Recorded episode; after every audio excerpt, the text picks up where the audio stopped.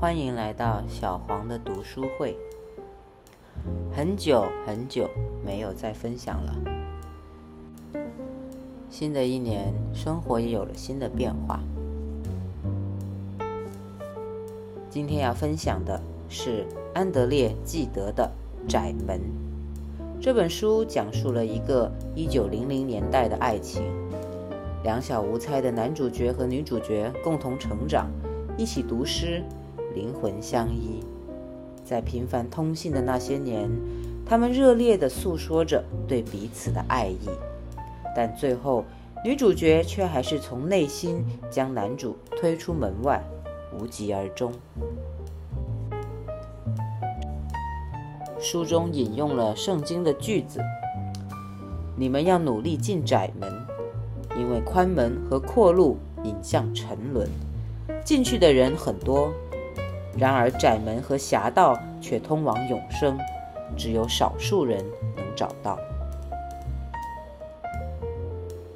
我想，窄门的那头有什么？人生有许多路和出口，都仅容一人通过。不需要他人的辅助，不允许心有旁骛，不应该抱有莫大的期待。爱情是什么模样？是相互注视的目光，互诉衷肠的信件，还是枕边残留的体温？有的人觉得爱是虚幻的，是酒杯中的气泡，螺旋上升，最后逃逸；有的人觉得爱是实在的。是厨房里的锅碗瓢盆，酝酿一碗深夜的热汤。今天要分享的是第六章的节选和第七章。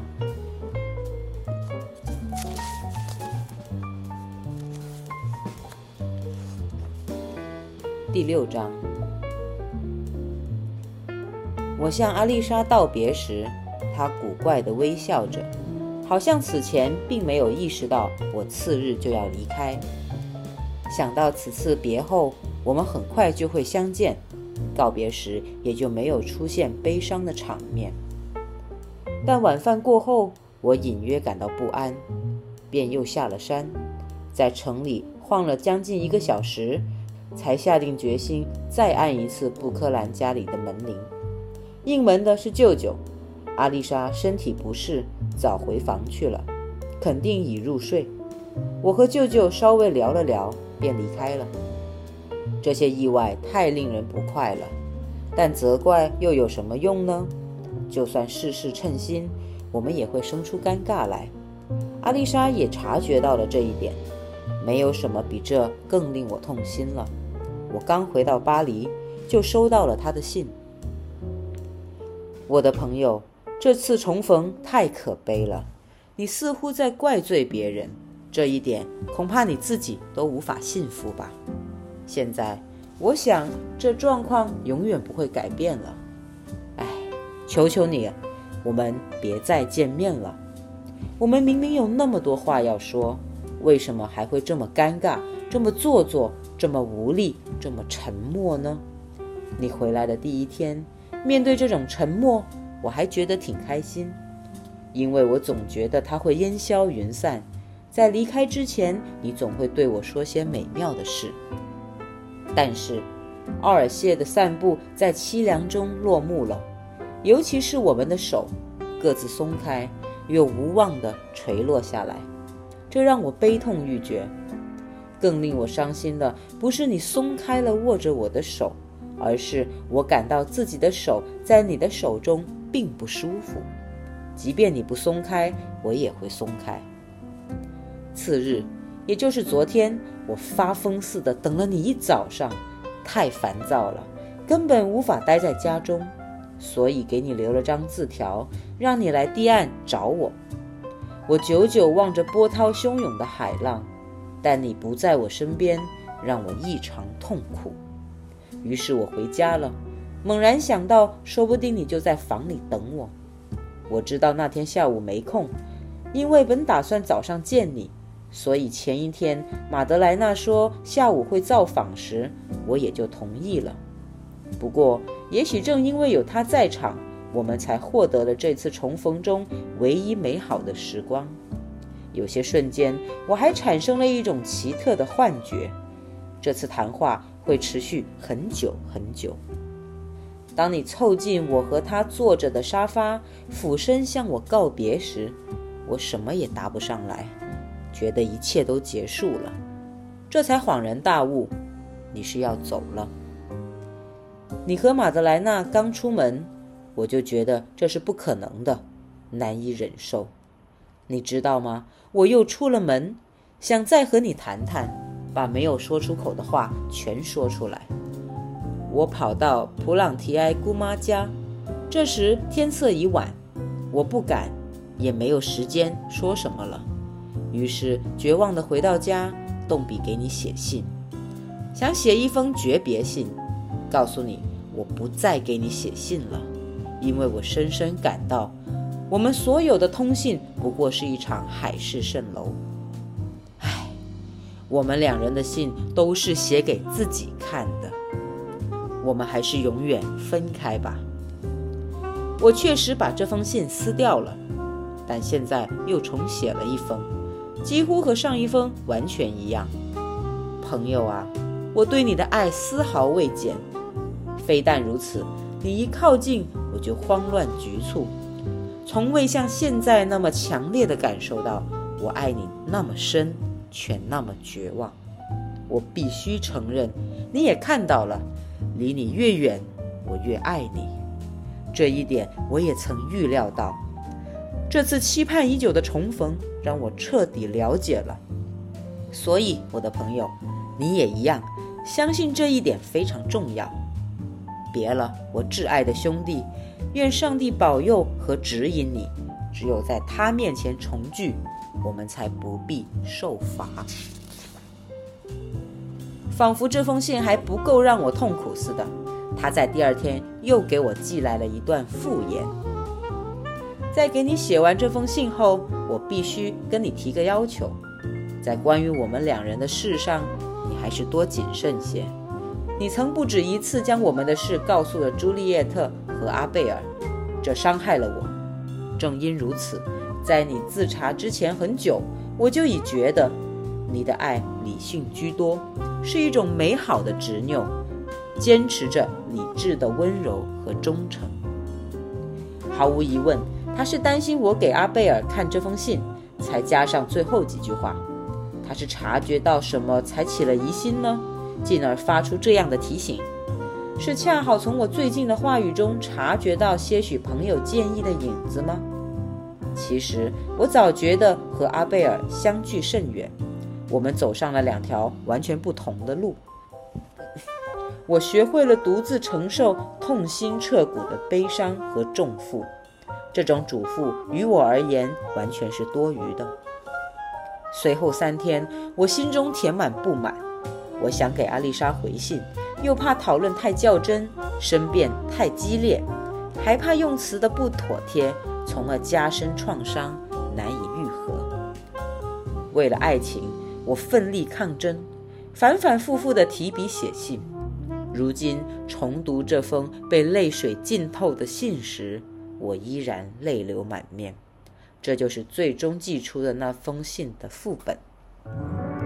阿丽莎，可怜可怜我，也可怜可怜我们吧。你的信让我难过，对于你的恐惧，我真希望能一笑了之。没错，你写的我都感受到了，只是害怕承认。你把本是臆想的东西变作可怕的现实，竟还加固了它，横亘在我们之间。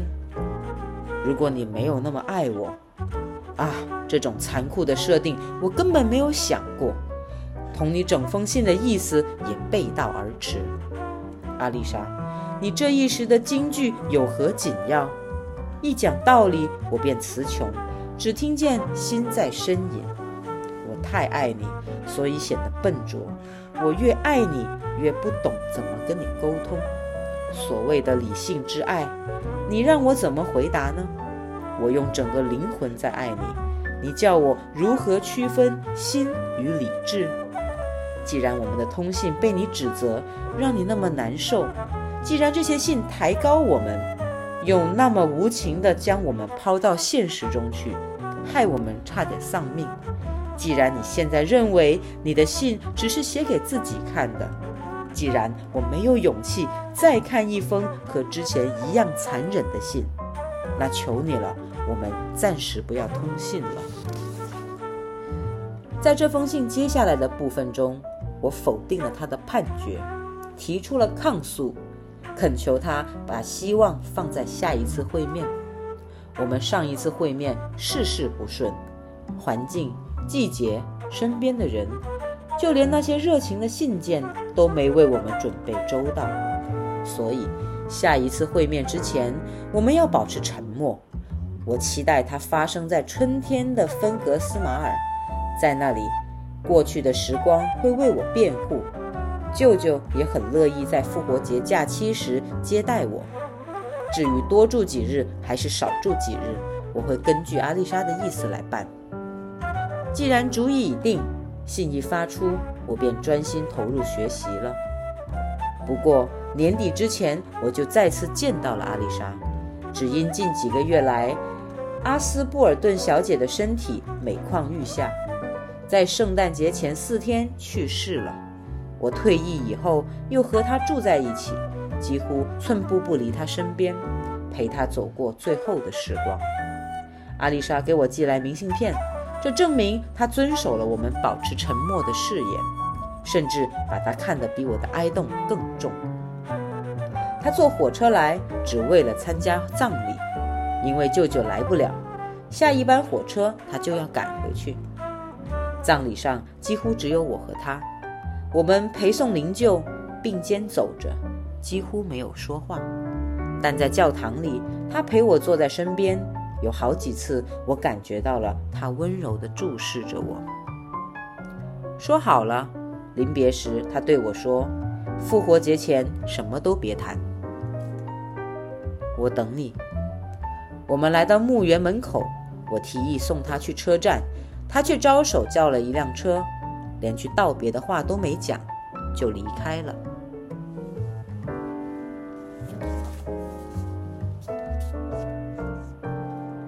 第七章。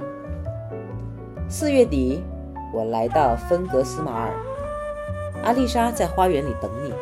舅舅像父亲一样拥抱我，这样说道。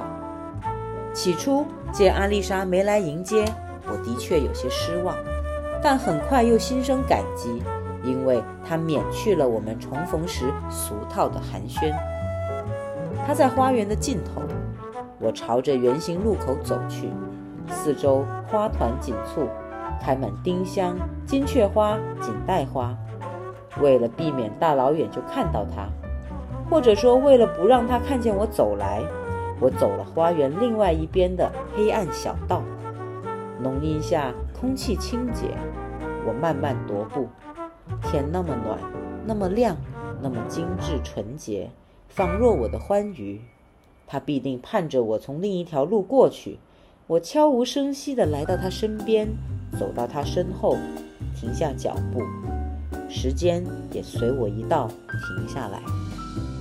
我心想，就是这一刻，也许这是最美好的时刻。它先于幸福而来，甚至胜于幸福本身。我走了一步，想跪在他身前，他却听到了，猛地站起来。手中的刺绣也落到了地上。他伸出双臂，把手搭在我的肩上。我们就这样待了片刻。他一直伸着手臂，亲着头，微笑，温柔地看我，一言不发。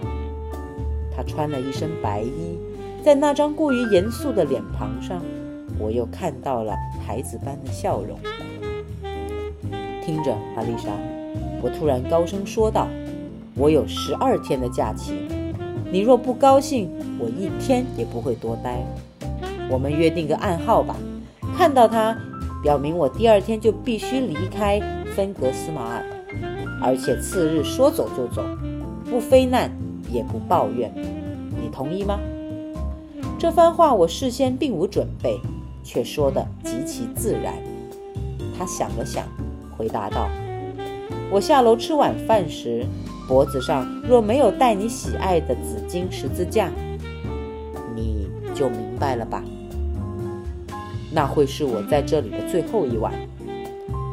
你真能就那么走吗？不流泪，不叹息，也不告别。我会像前一天那样与你分别，看起来漫不经心。你起初还会纳闷儿，他真的明白吗？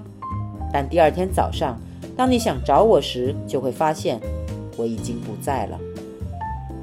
第二天，我也不会去找你。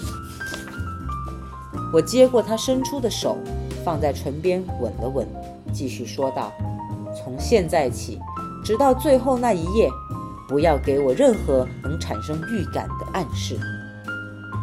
你也一样，不要给我任何即将离开的暗示。这场一本正经的会面很可能引起我们之间的尴尬，现在是时候打破它了。”于是我说道。我非常希望在你身边的这几天能像过去一样。我是说，我们都别把这些日子想得太特殊，先别急于找话题聊聊。他笑了起来。我补充道：“难道我们就没有可以一起干的事吗？我们一直对园艺感兴趣。不久之前，一个没经验的新园丁代替了老园丁，花园荒废了两个月。”能打理的地方有不少，玫瑰没有修剪，有的长得密密麻麻，枯枝缠绕；另有一些攀着墙壁，但缺乏支撑，塌落下来；还有些疯长的树枝吸走了其他枝叶的营养。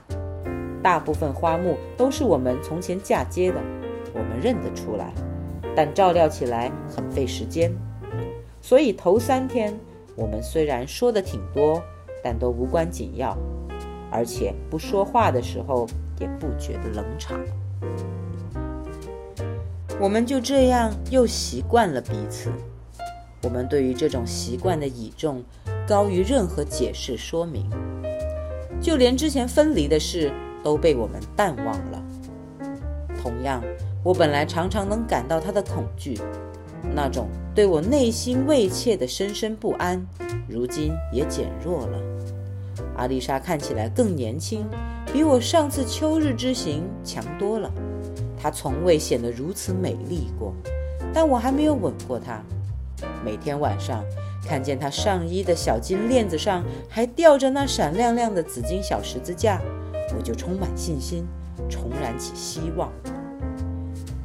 我说了希望吗？其实我已经深信不疑，脑海中觉得阿丽莎也和我一样。因为我不再怀疑自己，对她也不再疑心重重，我们的谈话逐渐大胆起来。一天早上，天气可爱迷人，我们的心情也如同盛放的鲜花。我说道：“阿丽莎，现在朱丽叶特也已经得到了幸福，我们也别落下，我们也……”我看着他缓缓道来。他的脸色突然一片煞白，所以我也没能说完。我的朋友，他说道，但没有转过头来看我。和你在一起，我很幸福，比我认为的还要幸福。但相信我，我们并不是为了幸福而生的。除了幸福，灵魂还能追求什么呢？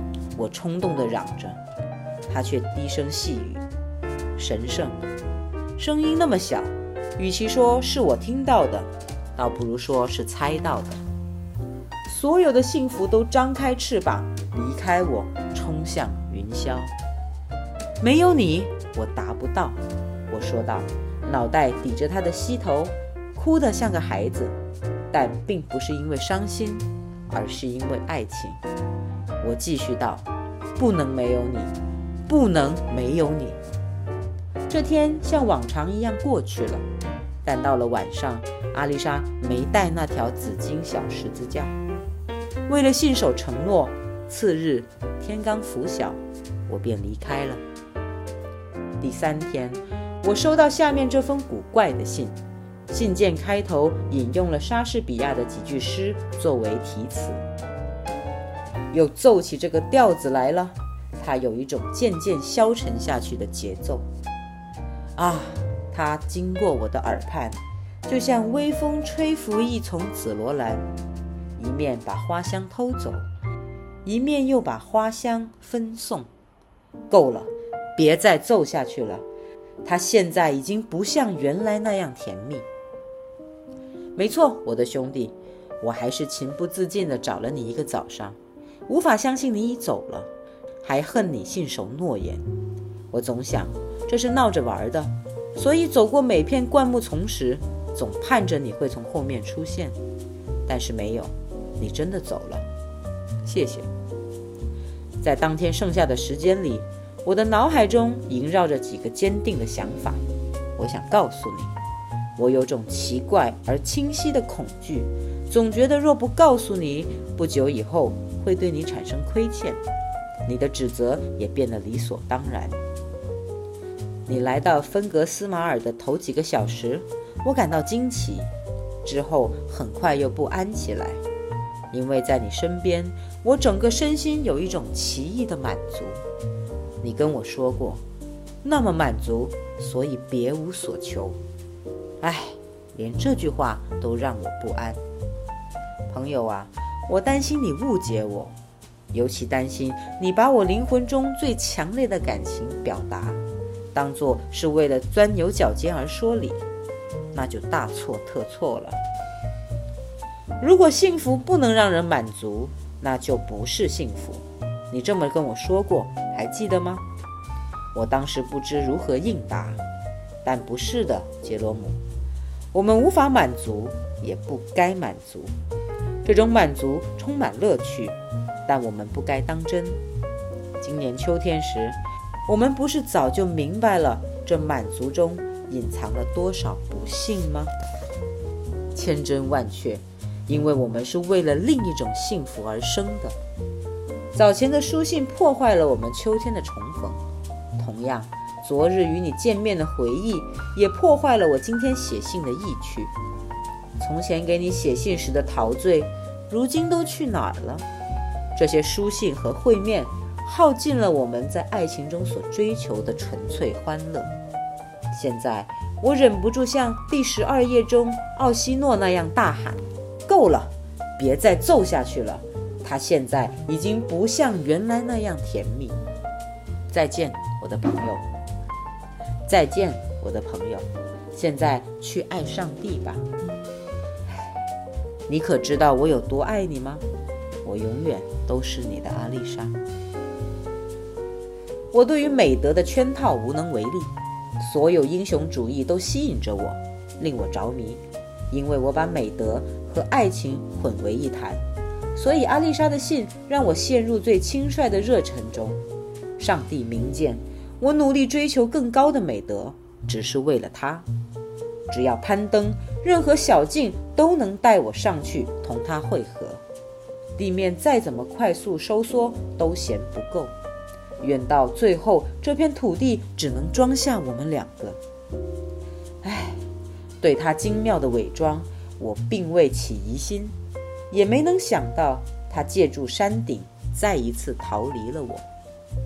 我给他回了一封长信，只记得有这样一段还算有远见的话。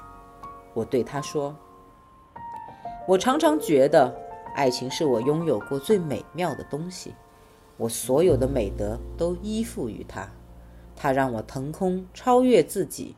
但若没有你，我会再次跌至平庸之地，回到极寻常的秉性中去，因为抱着与你重逢的期待，在我眼里，最险峻的小道也总是最好的。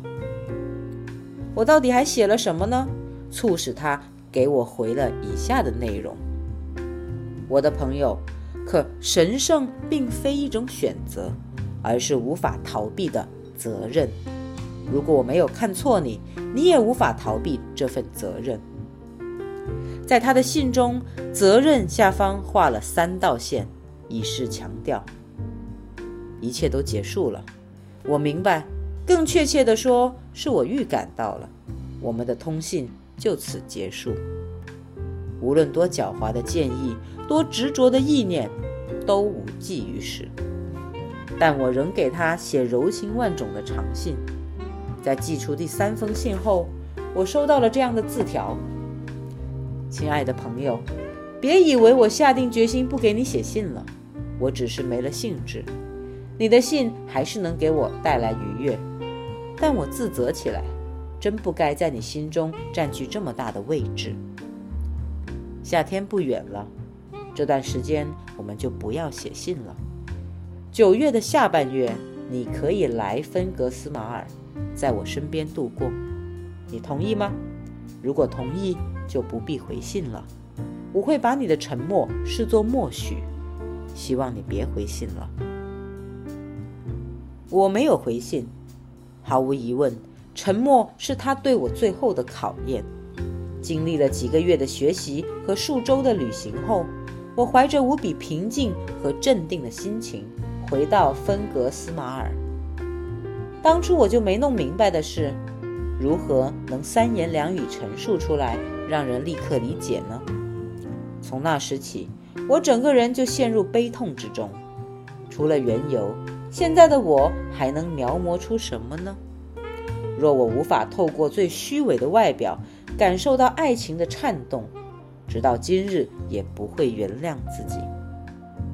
但最初我只看到这个外表，还因为女友与从前大不相同而责怪他。不，阿丽莎，其实我当时并不怪你，只是因为再也认不出你来而绝望的悲鸣。如今，我从你沉默的诡计和残忍的谋略中，明白了你的爱有多么强烈。所以，你伤我越深，我不是越该爱你吗？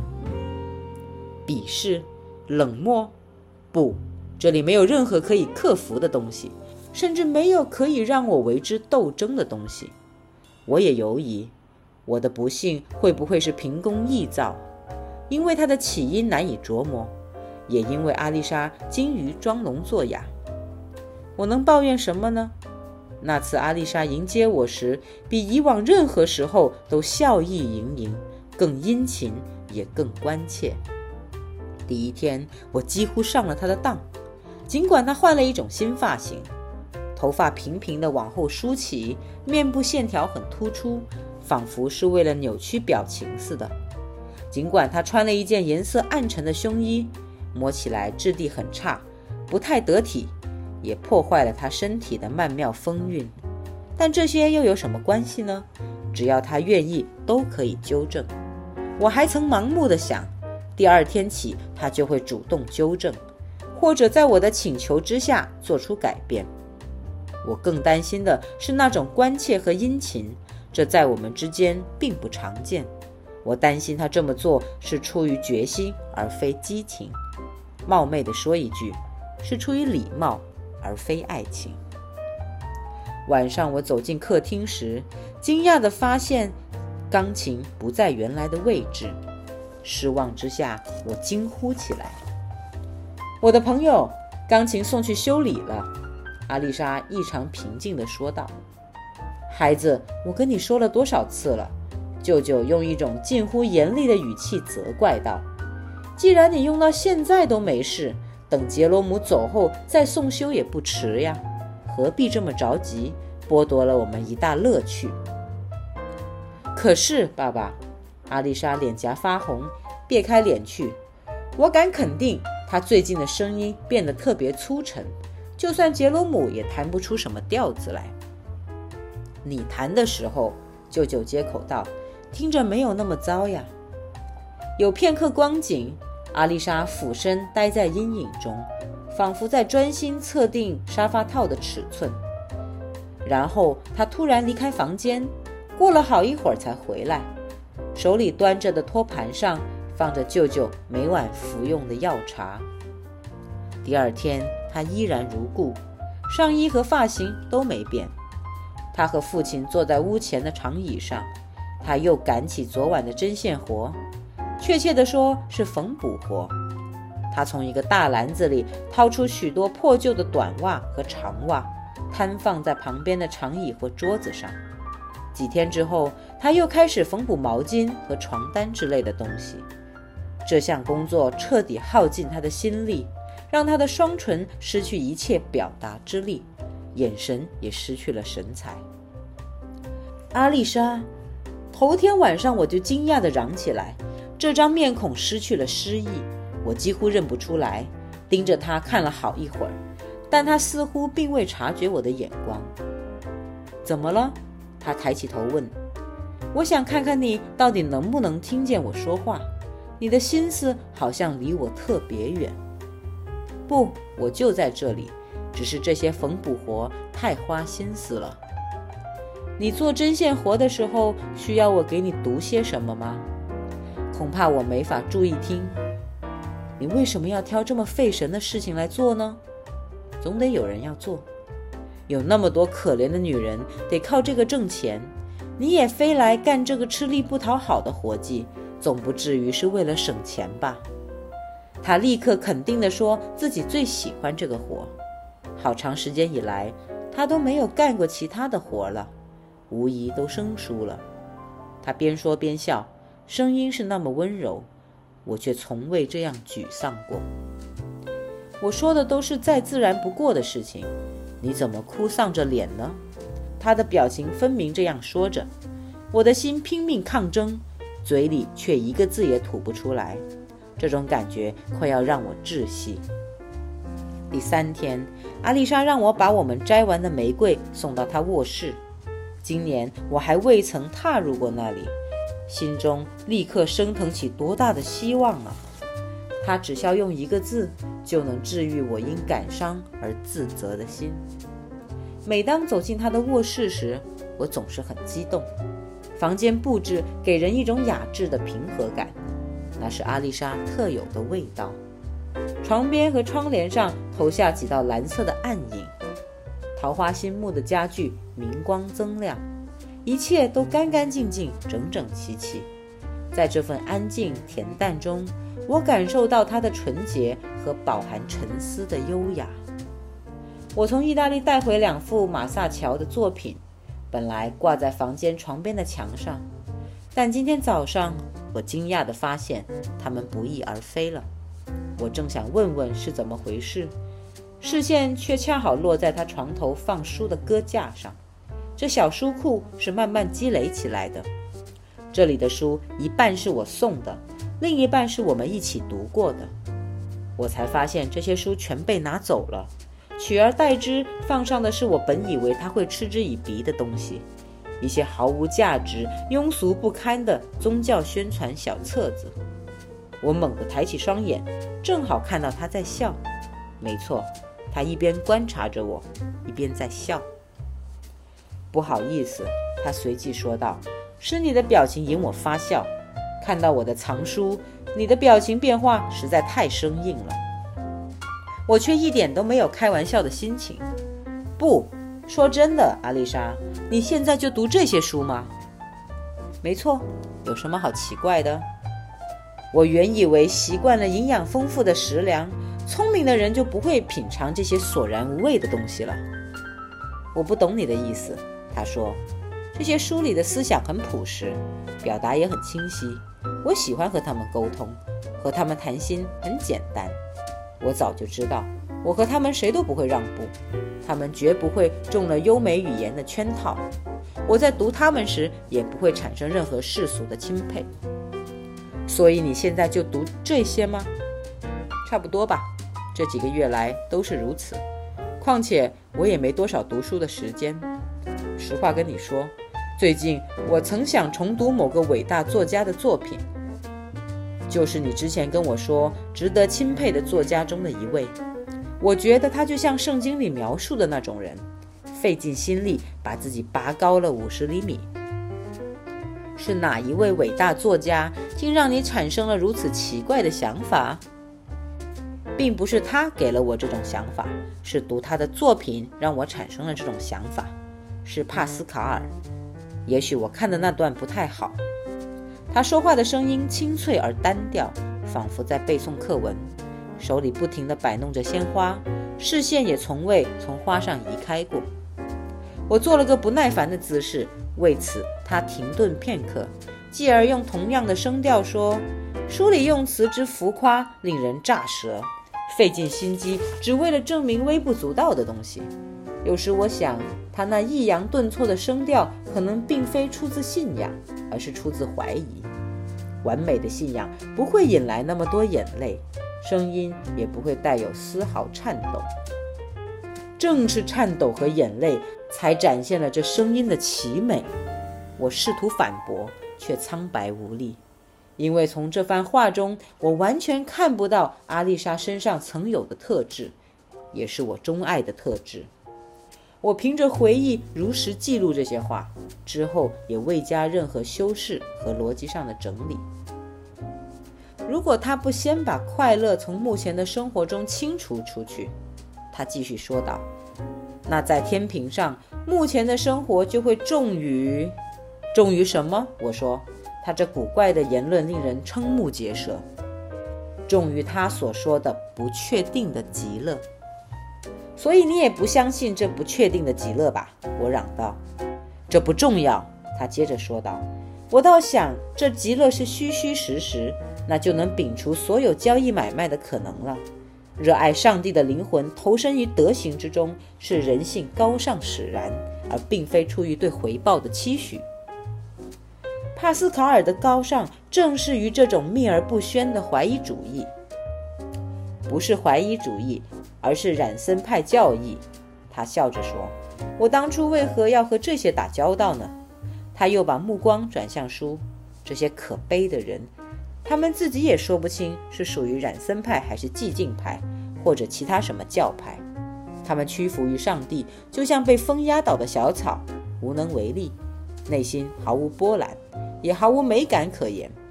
他们知道自己的存在微乎其微，也明白只有在上帝面前消失，兴许才有些价值。阿丽莎，我大声喊道：“为什么要这么悲观？”她的声音那么平静而自然，与之相比，我的呼喊显得更加可笑而浮夸。她摇摇头，又笑了起来。最近这次重读帕斯卡尔，吸引我的只有，只有什么？我提问是因为他顿住了。只有基督的这句话：想拯救生命的人必会失去生命。至于其他内容，他直直地瞧着我，笑得更灿烂。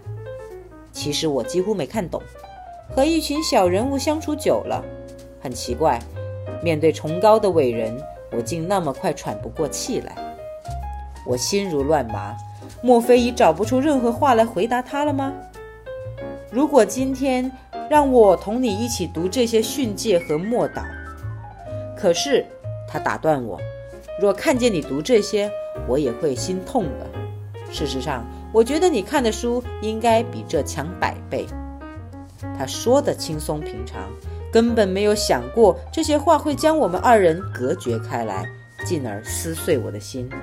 我头脑发热，本想再说些什么，然后大哭一场，说不定眼泪会让他缴械投降。但我的手肘靠在壁炉上，额头撑在手心里，依然无言可对。他却继续静静地摆弄鲜花，全然无视我的痛苦，或者假装没看见。本来以为会无比幸福的日子，就这样一天天溜走。我惊讶地看着它流逝，既不想加快它的消逝，也无意拖延时间，因为无论哪样都会加深我的痛苦。然而，离我动身还有两天时，阿丽莎陪我在废弃泥灰岩矿场的长椅上坐了会儿。那是个秋日的黄昏，天气晴朗，云消雾散，万物染上了清澈的蓝，连最飘渺不定的往事都清晰可见。于是我忍不住抱怨：过去太幸福，如今却都失去了，我才会感到如此不幸。朋友，我能怎么办呢？他立刻说道：“你爱上了一个影子。”不，阿丽莎，绝不是影子。你爱上的是一个臆想出来的形象。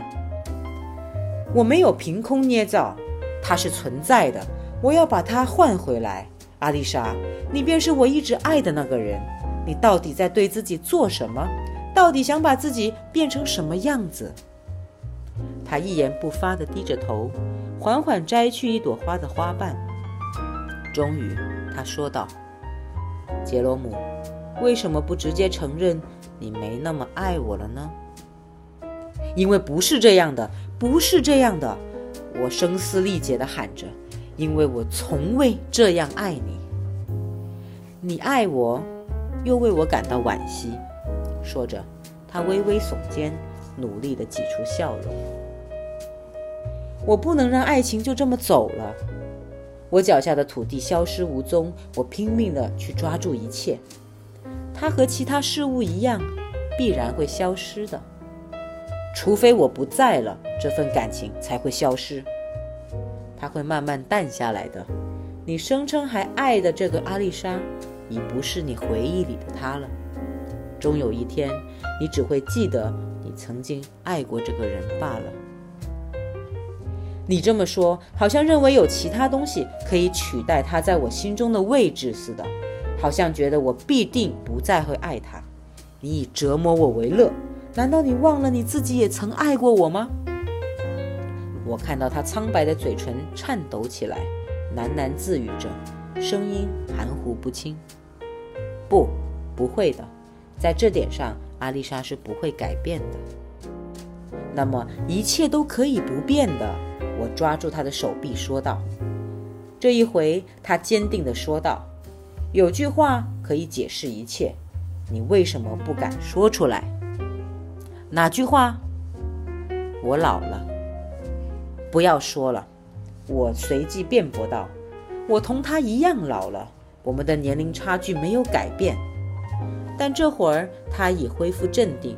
我错过了千载难逢的机会，光顾着争辩，让我手足无措，失去了所有优势。两天后，我怀着对自己和阿丽莎的失望，离开了芬格斯马尔。我对自己所说的美德抱有隐约的怨恨，也埋怨萦绕心头的仓俗之事。这最后一次会面，好像过分夸大了我们的爱情，也耗尽了我的热情。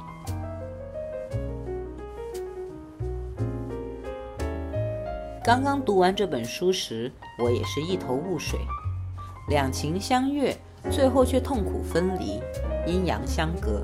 实在是让人摸不着头脑。在翻看书的出版信息，我才意识到自己狭隘了。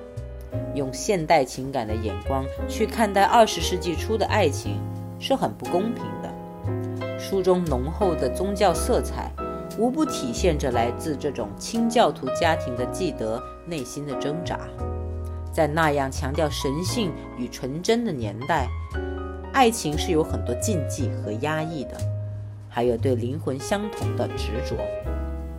窄门这种柏拉图式的爱情故事，应该是心理之爱的巅峰了吧？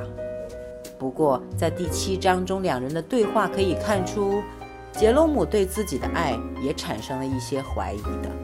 他也弄不清楚自己爱的到底是内心的阿丽莎，还是真实的阿丽莎了，或者是过去的阿丽莎，却没有办法接受他的改变。阿丽莎也体现了依恋类型中的回避型特征，那种爱得很深沉却又不断推开的行为，不断折磨着杰罗姆，并通过这样的拉扯强化对彼此的感情。他们爱的是对方吗？还是爱情这种刻骨铭心的感觉，或者是心中投射的理想爱人？我觉得长久的亲密关系的首要条件应该是。弄清楚自己爱的是人，还是人带来的东西。前者是具象的，后者是投射的。人总希望可以用爱发电，改变回避型恋人的行为，最终却发现那是个无法填补的黑洞。爱情可以有许多的模样，可以是彻夜不休的轻谈，可以是深夜留的一盏灯，还可以是。傍晚沉默的散步。我想起有一次，他问我：“你想要的陪伴是什么？”我脑子里浮现的是电影里的一句话：“Speak when the words are needed, and share the silence when they are not。”好了，今天的分享就到这里了。希望你通过这本书能够找到自己想要的爱。